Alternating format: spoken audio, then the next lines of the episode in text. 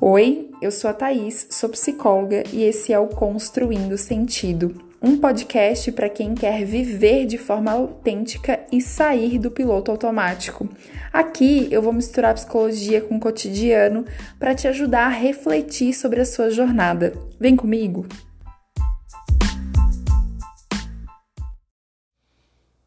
Os seus pensamentos estão te sabotando? Parte 2. Hoje é o segundo episódio sobre distorções cognitivas. O primeiro que eu falo sobre isso é o episódio 18. Se você quiser conferir, vá lá no episódio 18.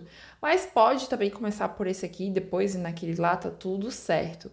Eu explico um pouco mais do que são distorções cognitivas, né? Elas representam certos padrões de pensamento que não condizem com fatos.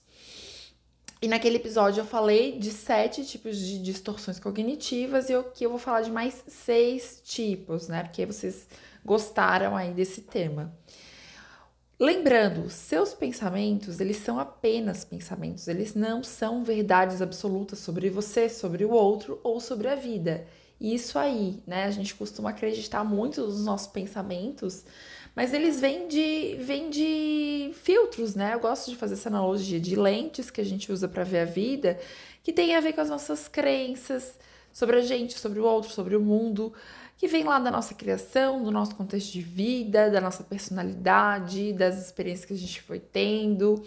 E tudo isso foram criando, né, determinados padrões de pensamento. Então, o que eu quero com esse episódio é que você reflita sobre os seus pensamentos, porque eles podem sim estar tá sabotando a tua autoestima, os teus relacionamentos e a tua saúde mental. É... Então, vamos lá, né? Sem muitas delongas. No primeiro episódio eu falei de sete, hoje eu vou falar de mais seis que são comuns e que precisam ser sim observadas para que você tenha de fato uma vida mais leve. E o primeiro que eu vou falar hoje é a maximização ou minimização.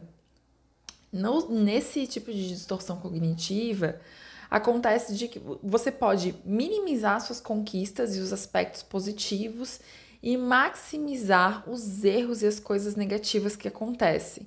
Então, sei lá, você fez 10 mil coisas boas, 10 coisas boas, e você nem olha, nem presta atenção naquilo, nem se parabeniza, nem acha legal, nem nada disso. Mas cometeu um erro, nossa, é o fim do mundo. Parece que aquela falha, aquele erro vai te definir, ou que é da sua total responsabilidade enquanto que as suas realizações você trata como obra da sorte. Ah, não, mas isso aqui é porque eu tive sorte, porque eu estava no lugar certo, na hora certa, ou porque eu tive ajuda dos outros. Enquanto os erros você encara como se fossem só responsabilidade sua. Então, é a distorção onde você coloca um peso muito maior nos erros e não olha né, para os seus acertos. O segundo tipo é o do raciocínio emocional. Quem sofre com essa distorção cognitiva transforma as suas emoções em fatos sobre a vida. É, por exemplo, né, uma pessoa que tem baixa autoestima pode considerar, porque ela se sente assim, que ninguém gosta dela e que ela é de fato péssima em tudo que ela faz. Só que isso tem a ver com o sentimento dela e não tem a ver com a realidade né? Ah, então eu tenho, é claro que não é nesse raciocínio, né? Mas ah, eu não gosto de mim, eu acredito que por isso também ninguém gosta. Ah, eu não me acho bonita, então eu acredito que ninguém vai achar. É, da mesma forma, quando alguém se sente, por exemplo, né, um outro exemplo, alguém se sente nervosa ao falar em público, começa a acreditar que tá se sentindo assim porque as outras pessoas não estão gostando do que ela tá dizendo. Então transforma a emoção em fato. Fez sentido?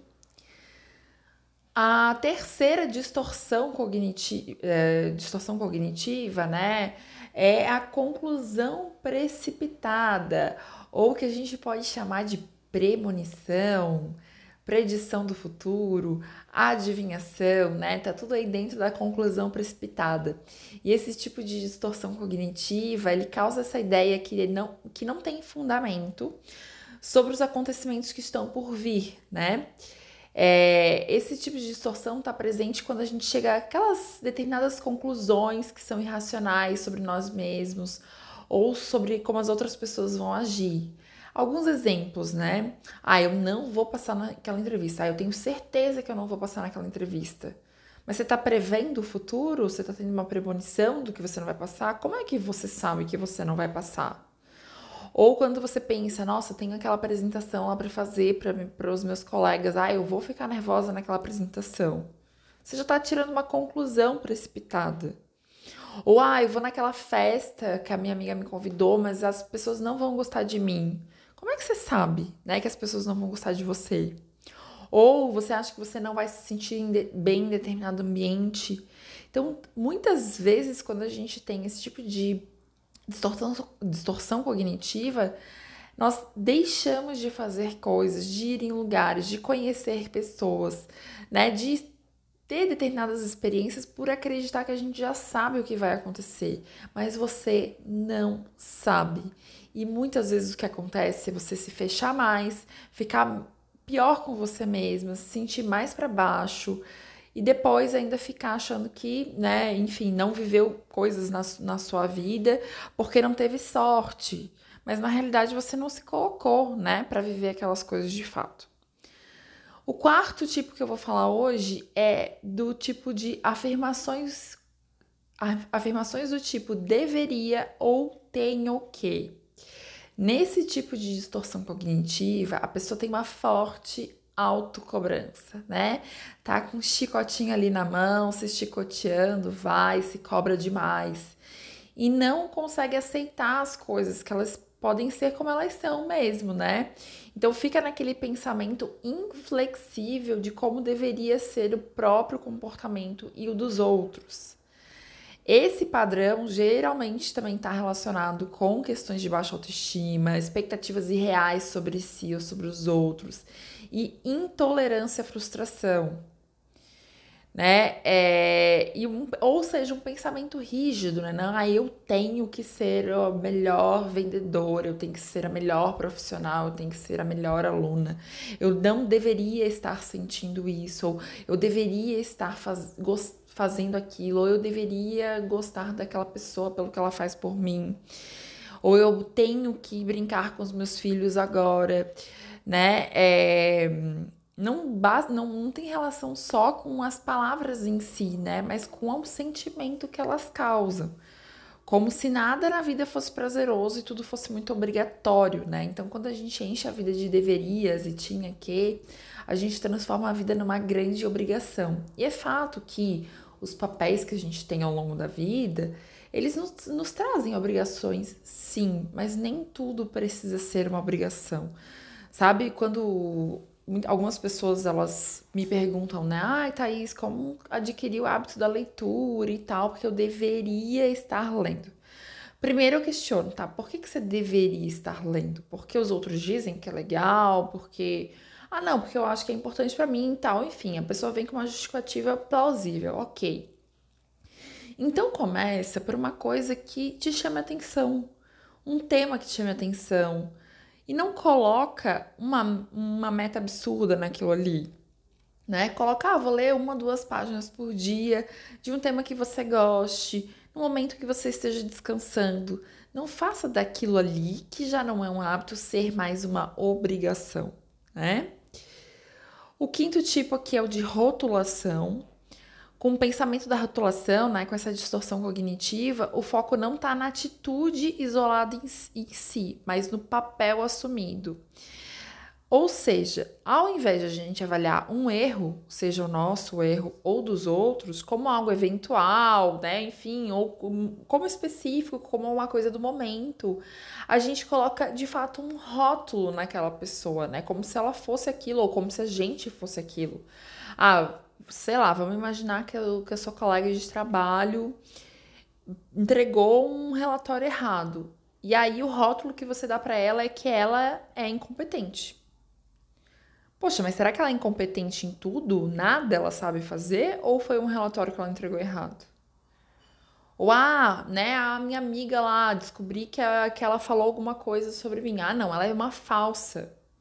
Será que ela é uma falsa ou ela fez um comentário inadequado que eu não gostei, que muitas vezes eu poderia conversar com ela para resolver aquilo, mas eu já coloquei um rótulo de que ela é falsa. Ou, né, agora trazendo pra, pra gente, assim, ah, ou eu, por exemplo, né, é, criei um tirei um projeto do papel e não deu certo. Aí eu me rotulo como fracassada. Não, eu sou fracassada. Nunca vou conseguir, né? Ao invés de pensar que tá, foi um projeto que não deu certo. Não quer dizer que eu sou um fracasso na minha vida. Então é cuidar com que um evento específico não vire um rótulo sobre você ou sobre os outros. E a sexta distorção que eu vou falar hoje é atribuição de culpa. Se na personalização, né, no outro que eu tinha falado para vocês, na personalização, uh, que eu falei no outro episódio, inclusive, a pessoa tende a se culpar por tudo que acontece ao redor dela, na atribuição de culpa ocorre justamente o contrário. Nesse caso, a tendência é procurar por culpados externos e considerar até as próprias falhas como responsabilidade dos outros, né? Então, querendo ou não, essa, essa distorção cognitiva ela está muito vinculada ao, àquela posição de vítima, de se vitimizar por tudo, né? Nossa, é, é, o universo que conspira contra mim, foram os meus pais que não me deram tal coisa, foi o meu marido que não me fez feliz, ou achar que né? Foi a empresa que causa todos os meus sofrimentos, ou os meus pais que me causaram todos os problemas. Uh, ou as coisas não dão errado para mim porque as pessoas têm inveja de mim. Eu tô sempre terceirizando. E aí, tanto na personalização quanto na atribuição de culpa, quando, né, tanto no, na distorção onde a gente pega a culpa toda pra gente, ou na atribuição que a gente joga toda a culpa, culpa pro outro, o, processo tem que ser muito de encontrar qual é a minha parte disso que me, né, disso, o que me cabe aqui e o que não me cabe. Porque nada é só culpa ou responsabilidade de um ou de outro, né? E aí, falei das seis, dos seis tipos aí que eu tinha me proposto nesse episódio. E como sair disso? No primeiro episódio eu falei já, né, um pouquinho sobre qualificar, identificar esse pensamento, esse pensamento que te incomoda, ou esse pensamento que vem de forma repetida, né, que ou que te faz ter determinados comportamentos repetidos e que muitas vezes causam problemas aí na sua vida, no seu relacionamento. Você qualifica esse pensamento, identifica ele e aí coloca, né, vê que evidência que tem favorável, que evidência que tem contrária, e a partir daí cria um novo pensamento. Por exemplo, né, esse que eu, um dos últimos que eu falei aqui, ah, as coisas dão errado para mim porque as pessoas têm inveja, porque as pessoas estão torcendo contra. Tá, calma aí, né? Todas as pessoas estão torcendo contra. Que pessoas estão torcendo a favor? Que já me falaram que estão torcendo a favor? O que disso que deu errado era minha responsabilidade? O que, que não era? você vai avaliando, né? Tem muito com encontrar um caminho do meio. É, então, realmente se dedica, dedica um tempo para encontrar esses pensamentos, né? Essas, essa, esses pensamentos muito definitivos, eu acho, ah, é sempre assim, ou é nunca assim, ou de generalização, ou de rotulação, né? Ou de, de a gente se julgar demais, se cobrar demais eles são sempre pensamentos que trazem muito sofrimento e pouco tem a ver com a realidade. E uma outra alternativa, além dessa verificação, né, é, é falar para si mesmo de forma compassiva e solidária, tal como a gente conversaria com um amigo. Como você pode fazer isso, né? Pô, tô pensando lá que eu sou um fracasso total, porque a ideia que eu queria tirar do papel não deu certo, aquele projeto não deu certo, é só um fracasso. Se uma amiga sua, né? Como é que é agir com compaixão? Se uma amiga sua estivesse passando pela mesma situação e viesse conversar com você, o que, que você falaria? Você falaria para ela que ela é um fracasso total? Ou muito, muito provavelmente você falaria que não, amiga, calma aí, não é bem assim, né? Olha só, foi nisso aqui. Olha só quanta coisa você já fez de legal. Então também é criar essa forma mais autocompassiva de falar com você, eu vou falar mais de autocompaixão em algum nos próximos episódios por aí, vou ver qual, mas quero falar mais sobre isso. Pensa também nos tons de cinza, né? Não nos 50 tons de cinza, tá, gente? Mas é, a gente precisa sair desse pensamento de ou é branco ou é preto, ou é 8 ou é 80, né? Então, quais são as outras tonalidades? Quais são, o que, eu tenho de alternativas, né, em relação a esse pensamento? Para de pensar nessa, nesse problema, nessa situação de forma polarizada, né? De 8 ou 80, como eu falei agora. Quando um plano, uma meta sua não é plenamente alcançado, você avalia a experiência como um sucesso parcial, não como um total fracasso, muitas vezes. É realmente mudar essa forma de pensar. Né? Sair do certo ou errado, sucesso ou fracasso, bem ou mal. E uma, uma outra alternativa também, uma outra forma para você lidar com esses pensamentos disfuncionais, né? É procurar saber a opinião das outras pessoas, se esses pensamentos, essas atitudes são realistas mesmo. Sabe, conversa com pessoas da tua confiança, com amigas próximas, sei lá, né, seu parceiro, sua parceira, pessoas da tua família. Tá, eu tô pensando isso aqui, será? Pô, tô pensando que, olha, essa situação que aconteceu, né? a minha amiga, eu soube que ela falou uma coisa de mim. Eu tô, ela é, será que ela é falsa mesmo? Aí a outra pessoa pode dizer, poxa, amiga, talvez ela tenha sido infeliz no que ela falou, talvez porque olha só, as outras vezes que ela te apoiou, se ela realmente fosse totalmente falsa, será que ela faria isso por você? Enfim, as pessoas podem te trazer percepções diferentes. É uma alternativa, né? Mas não dependa tanto dessa alternativa. Busque primeiro você fazer essa identificação das evidências contrárias e favoráveis a um pensamento, tá? É... Espero que tenha feito sentido para você. Se você se identificou aí alguma distorção cognitiva, atenção. Muito provavelmente você se identificou, eu sei, porque é comum nós fazermos, nós termos esses tipos de pensamento. Mas espero que tenha te trago aí um conhecimento para você conseguir viver de forma mais leve, para você avaliar os seus pensamentos. E lembra, né? Pensamentos são só pensamentos, não são verdades absolutas. Se fez sentido, me encontra lá no arroba Psicóloga, troca uma ideia comigo, compartilha esse episódio vou, e me marca, né? Eu vou adorar trocar essa ideia com você. Um beijo e até a próxima semana.